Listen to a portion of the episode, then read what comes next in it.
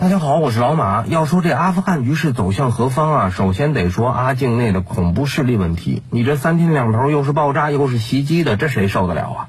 国际社会对塔利班打击国内恐怖势力的意愿和能力，至少现在还持怀疑和观望的态度。这帮人到底行不行啊？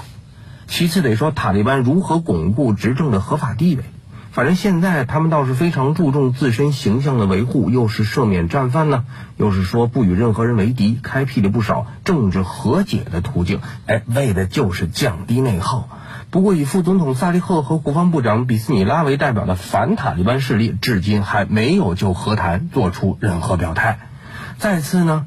就国内的稳定问题啊，由于常年的战乱和局势动荡，阿富汗人的工作极其的不稳定，平均月收入只有四十到五十美元，约合人民币二百六到三百二十元。而战争和动乱使物价不断攀升，很多老百姓是吃了上顿没下顿。而由于当前国际社会对塔利班的观望态度，预计阿富汗短期内获得的国际援助将比往年要少得多。